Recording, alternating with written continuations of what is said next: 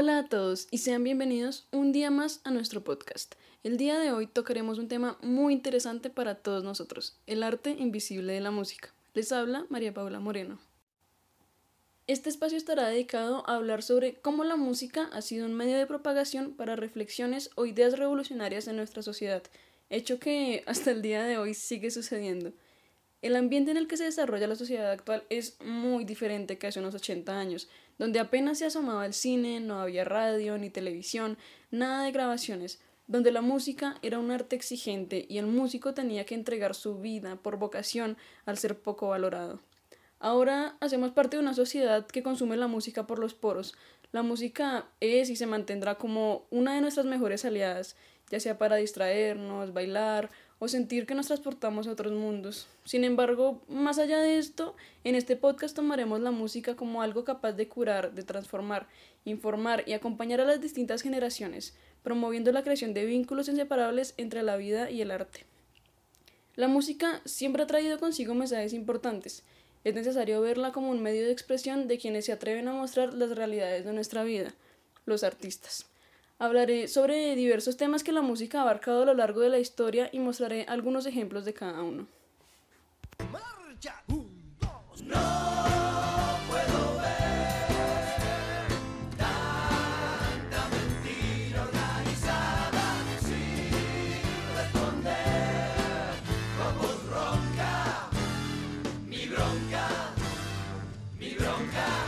En primer lugar, el tema que para mí es de los más impactantes y donde la música destaca en gran medida es el hablar sobre situaciones de abuso de poder, principalmente enfocadas hacia la realidad de América Latina.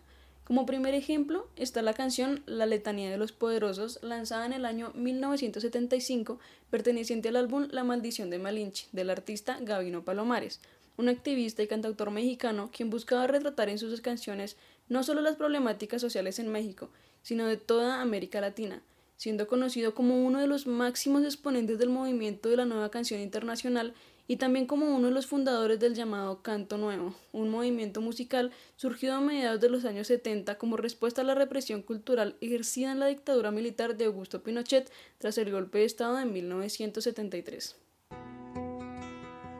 ¿Qué harán los pobres obreros sin el trabajo que yo les doy? Váyanse a mover la fábrica y no protesten por lo que soy. Y aunque es cierto que me quedo con buena parte de tu trabajo, tú has de quedarte callado porque yo mando, yo soy el amo. Tienes un pueblo tranquilo de que te quejas, obrero pobre. Si el salario no te alcanza, todo es muy fácil, trabaja doble. Otro ejemplo de esta temática es la canción Señor Cobranza, originalmente del grupo Manos de Filippi y su compositor original es Hernán de Vega. Sin embargo, su versión más popular fue grabada en 1990 por Bersuit Vergarabat, una canción que habla sobre métodos corruptos manejados por la policía y es una fuerte crítica al gobierno argentino, especialmente al expresidente Carlos Menem. En ella denuncia la situación social del país luego de la llamada crisis de 1989 y se refiere estrictamente al vínculo entre el poder político con el narcotráfico.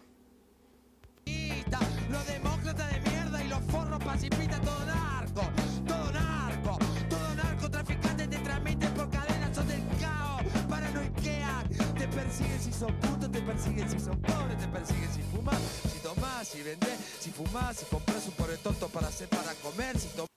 Es una canción bastante fuerte al mencionar directamente a políticos, presidentes y ministros como Carles Menem o el ministro de Economía Domingo Cavallo, al expresidente Raúl Alfonsín, incluso menciona a Norma Pla, quien era una activista de los derechos de los jubilados, fallecida en 1996, y dice que ella tiene que matar a Cavallo que matar, que me vienen con chorizo, pero ya va a llegar que cocinen a la madre de caballo y al papá y a los hijos, si es que tiene, o a su amigo el presidente no le dejen ni los dientes porque Menem, Menem, Menem se lo gana y no hablemos de pavados, si son todos traficantes, y si no el sistema qué, y si no el sistema qué. Como último ejemplo sobre abuso de poder está la canción Give Me the Power, publicada en 1997, perteneciente al álbum Donde jugarán las niñas del grupo Molotov, una conocida banda mexicana de rock rap, distinguida por su contenido de sátira política y crítica social. Esta canción no fue reproducida en la radio de México al ser una fuerte crítica al partido PRI, el cual gobernaba en México en esa época con un enfoque centroderechista. ¿Por qué estar siguiendo a una bola de pendejos les conviene?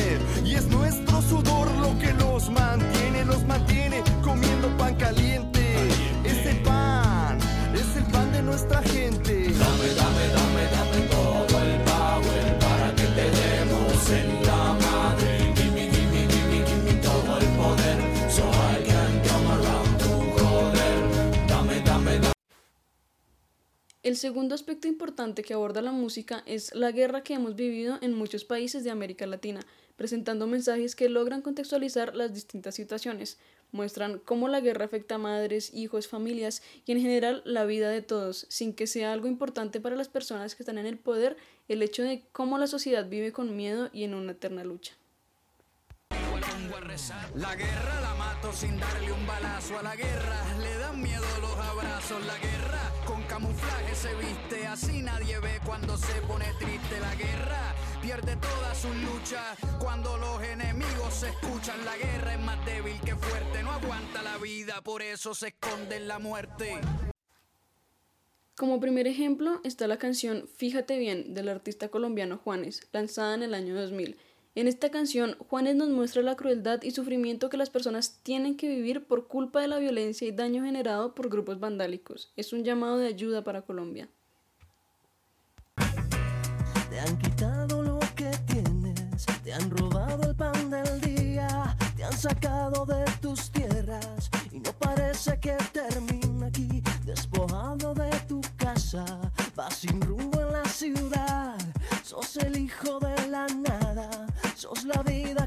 se. Fíjate bien, es el lema utilizado para la campaña del Parlamento Europeo contra este tipo de armamento. Europa y Latinoamérica por un mundo sin minas. Incluso antes de realizar un concierto en Estados Unidos, Juanes mencionó en una entrevista que diariamente dos personas pisan una mina. Aún vivimos en un conflicto armado y necesitamos ayuda. Juanes consideró que no es justo que Colombia pague con muertes y sufrimiento mientras el resto del mundo sigue consumiendo la droga, que es uno de los principales motivos de que siga el conflicto. Fíjate bien dónde pisas, fíjate cuando caminas. No vaya a ser que una mina te desbarate los pies, amor. Fíjate bien dónde pisas, fíjate cuando caminas.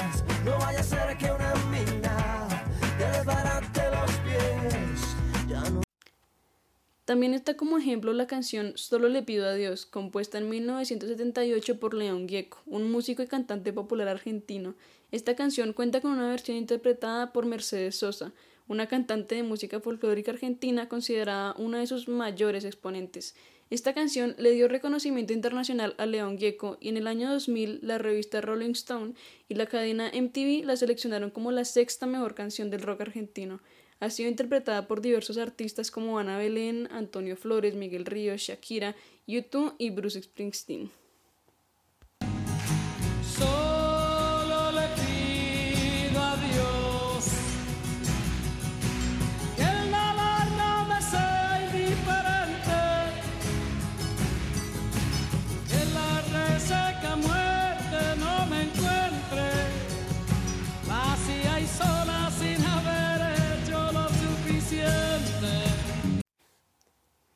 Esta canción es considerada como una llamada a la lucha contra la desigualdad con frases como solo le pido a Dios que lo injusto no me sea indiferente y un canto a la participación en la política con frases como solo le pido a Dios que el futuro no me sea indiferente, siendo así un himno en Argentina en contra de la dictadura militar ejercida por Jorge Videla y en Europa como una petición al desarme nuclear.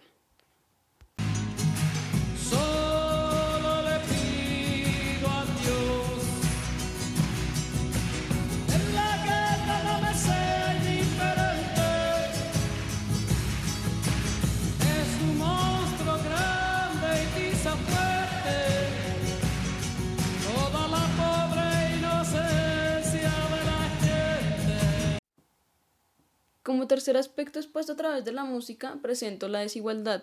América Latina ha sido históricamente un continente marcado por profundas desigualdades sociales, políticas y económicas. La persistencia de estas desigualdades, pese a los esfuerzos emprendidos, es un rasgo característico. La situación no parece cambiar de manera positiva. Además, los niveles elevados de desigualdad tienen un impacto en los procesos de integración social. La primera canción que presento dentro de esta categoría es una que probablemente muchas personas conozcan y con un gran mensaje. Se trata del tercer sencillo promocional del álbum Pateando Piedras del grupo chileno Los Prisioneros, considerada como la canción más importante en la trayectoria de la banda y un gran clásico de la música popular chilena. Y sí, hablo de la canción El baile de los que sobran. Esta canción trata el tema de la desigualdad social que inicia con la educación en distintos estratos económicos. El baile de los que sobran se refiere a todos aquellos jóvenes de corta edad y clase social baja que, egresados de sus respectivos colegios, descubren que las posibilidades de obtener educación superior o un puesto laboral son realmente limitadas, consecuencia de las falencias presentes en los colegios de escasos recursos. Es otra noche más caminar. Es otro fin de mes sin novedad. Este baile, por decir así, trata de lograr una identificación con todos aquellos egresados desempleados o frustrados frente a las expectativas con frases como es otra noche más de caminar, es otro fin de mes sin novedad y lo único que pueden hacer es pues patear piedras, es decir, nada. A otros le enseñaron secretos que a ti no. A otros dieron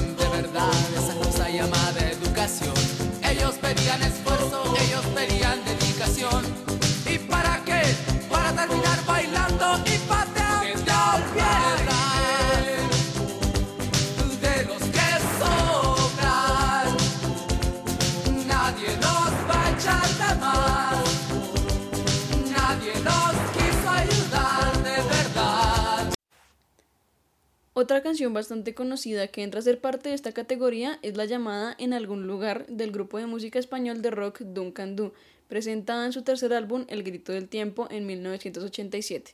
La música de esta canción fue compuesta por Mikel Erengstum y su letra fue compuesta por Diego Basallo.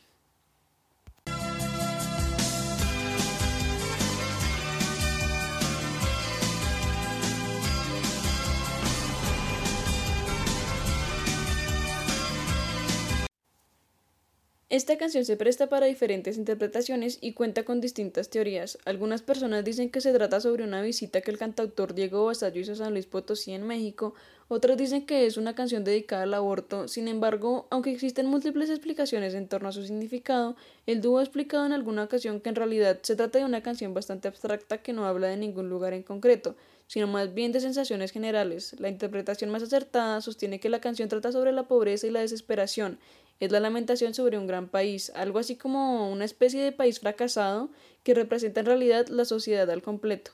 Está considerada una canción emblemática y uno de los más grandes clásicos del rock español de los años 80.